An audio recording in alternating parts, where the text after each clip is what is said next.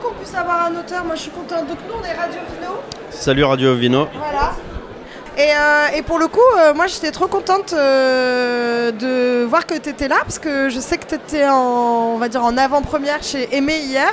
Ouais, Ton exact, ouais. Ton bouquin, il est sorti quand même depuis 2017. Exact, ouais. Il est sorti en 2017, ouais. Et bon, il y en a eu d'autres après. Parce que là, j'en j'en ai un autre qui s'appelle Bracos au Samouraï qui est sorti il y a trois mois. Donc, euh, mais euh, Panam Underground, qui est ouais, le, plus, euh, le plus connu, il est sorti en octobre 2017, ouais. Déjà, le titre euh, est assez évocateur. euh, il parle de lui-même. Euh, Paname, de toute façon, c'est Paris, quoi. C'est Ouais.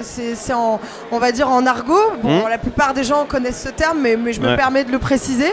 Underground, bah, les bas-fonds un peu de Ouais. Paris, quoi. Donc, qu'est-ce que tu es parti explorer La rive droite, j'imagine, puisque la rive gauche? Ouais, Panama Underground, c'est c'est un roman, mais c'est un roman réaliste, c'est-à-dire que euh, j'embarque le lecteur en lui faisant découvrir des vrais milieux euh, de Paname, des vrais endroits, des vrais spots, et euh, rapidement euh, ça part en couille et ça dévie petit à petit dans, euh, dans la fiction, quoi. J'ai cru comprendre aussi qu'il y avait un meurtre en parallèle, donc Ouais. ça part un peu en enquête policière aussi. Ouais, ça part en enquête policière, mais sans policier. Ah, ça c'est Donc, mieux. donc non, ça part en histoire de meurtre. Déjà, c'est pas un polar, c'est un roman noir. Ouais. Donc ça parle plus, on est plus sur de l'ambiance et puis sur du, j'allais dire social, c'est pas vraiment social, mais ça part plus sur de l'ambiance que. Sur un euh, réalisme aussi. euh, ouais, et puis euh, mais euh, si tu regardes, il y a a- pas de keuf dans mon, dans Panama Underground. Il y a, il y a, si, il y a une bagnole de keuf qui passe à un moment donné.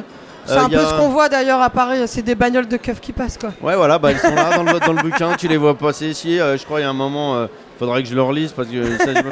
Il y a une rixe euh, sur les champs et euh, t'as les keufs qui déboulent, mais euh, sinon il y a très peu de keufs dans Panama Underground. Panama Underground, c'est dans l'underground quoi. Est-ce qu'il y a du vin dans Panama Underground? Alors non, non, il y a, oh, il doit y avoir, il doit y avoir, il doit y avoir.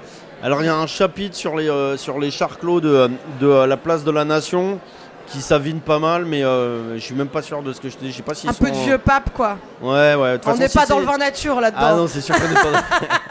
c'est sûr qu'on n'est pas dans le vin vin nature. nature et craque Ouais. quoi. Ça, c'est- Tant mieux d'ailleurs parce que ça sera un peu Non, non. antithétique. Ouais, non, non, s'il y a du vin, c'est plus de la piquette, ouais, ça c'est clair. Et pour le coup, euh, parce que c'est avec les éditions de la Goutte d'Or, Mm. c'est quand même aussi une édition très parisienne. euh, Ouais. euh, comment, enfin, c'est toi qui allais les aborder Alors, ou- il faut savoir un truc que les gens ne, ne savent pas forcément, c'est que je suis un des membres fondateurs des éditions La Goutte d'Or. Ah bah c'est bon à savoir, ouais. Ouais. donc, euh, donc c'est tout bénef.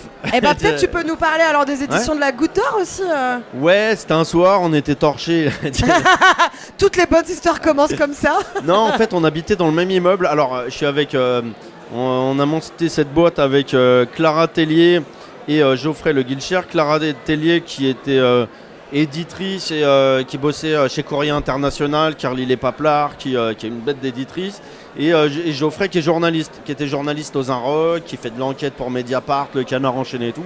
Et moi, j'avais, euh, j'étais déjà romancier dans une maison d'édition qui s'appelait euh, les éditions Don Quichotte. D'accord, oui, c'est, oui, je vois. J'avais sorti mon premier bouquin euh, qui se passait au bois de Bou- Boulogne, donc, donc la rive Qui s'appelle comment? Qui s'appelait Le Boss de Boulogne. Le, bo- le Boss de Boulogne, c'était vraiment un truc super trash, un peu qui ressemble un peu à Panama Underground, mais juste dans le bois de Boulogne la nuit, c'était les histoires de, d'une, d'un crew de dealers euh, qui, euh, qui revendait de la cam aux, aux travailleurs du sexe et, euh, et, euh, et dans cette ambiance, t'avais des transsexuels qui se faisaient déchiqueter par un tueur en série quoi. Et, euh, Ça donne envie, moi j'adore ce genre d'ambiance. Ouais, ouais, il est, il est Est-ce qu'on a des adaptations euh, prévues à l'écran? Parce que moi je pense que ça doit être assez cinématographique Je- tes trucs. Alors, mon feeling, c'est que, au vu des propositions, des trucs, c'est qu'un jour ça se fera. Ouais. Mais euh, Faut que ça processus- corresponde à ce que Non, tu- mais surtout, c'est des processus tellement longs, Ouais. tellement, ça met tellement de time. euh, ça met tellement de time à se faire que bon, euh, voilà. Mais euh, Tu te sais peut-être. pas pressé, mais après c'est Euh, juste. bon, euh, non, ça donne envie euh, Ouais, d'avoir puis du c'est- thriller ouais, comme ouais. ça. Mais Bah après ouais, on peut commencer par les lire, c'est déjà bien. Mm. Et donc, euh, donc on était tous les trois complémentaires avec euh, Geoffrey et Clara. euh, et, euh, et donc on s'est dit tiens, alors euh, je suis venu habiter dans leur immeuble parce qu'il y avait une, une place qui se libérait, euh, c'était des potes. hein.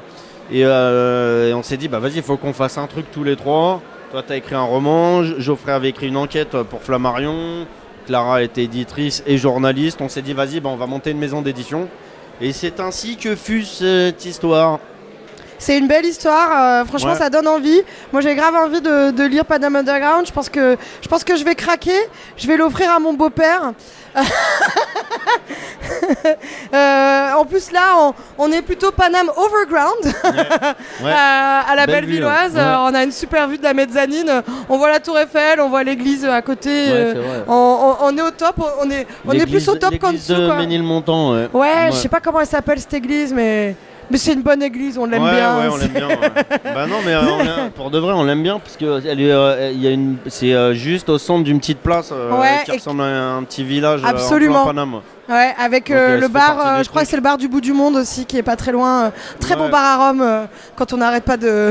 quand quand on boit pas du vin. Et pour le coup, finalement, ça te plaît quand même l'idée de, de faire une édition, un, un petit salon vin et bouquin? Est-ce que ça te parle? Ouais, mais non, mais en fait, les salons, l'avantage, c'est que euh, tu rencontres des lecteurs, tu rencontres tes lecteurs, parce que la, la plupart des gens, en fait, euh, il y en Une a quelques-uns que tu connais ouais. pas, euh, certes, mais tu as aussi des gens qui viennent euh, pour toi.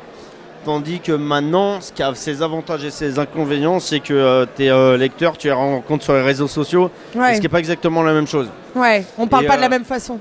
On parle pas de la même façon, il y a moins de. Je sais pas. Je sais pas, c'est pas pareil. Donc, euh, non, les salons, c'est cool, c'est bonne ambiance. Plus, on croise les mêmes potes. hein. T'en as plein. euh, t'as les éditions Marchiali, c'est des potes. euh, T'as l'ogre, t'as, tu vois. Donc, en ouais. fait, les salons, tu croises tes potes, auteurs, éditeurs euh, et tout. Donc, Ouais, euh, bah, c'est les éditions indépendants aussi, voilà. euh. ouais, mais même pas que dans les éditions indépendantes, tu retrouves des potes, quoi. Tu vois, c'est le milieu littéraire, en fait. Ouais. Tu vois, il est. Et donc là, le milieu littéraire rencontre le milieu viticole. Ouais, grave, grave. Euh, Mi Livre, Mi Raisin, c'est encore euh, jusqu'à demain, même si vous écouterez sûrement de podcast bien après que ce soit passé. Euh, mais en tout cas, il y a plein de choses qui se passent ici. Et puis, on est très contente euh, que tu sois venu parler Ouais, à notre micro de, de journaliste en herbe. Avec, avec plaisir. En herbe et en vin. Euh, trop bien, merci beaucoup.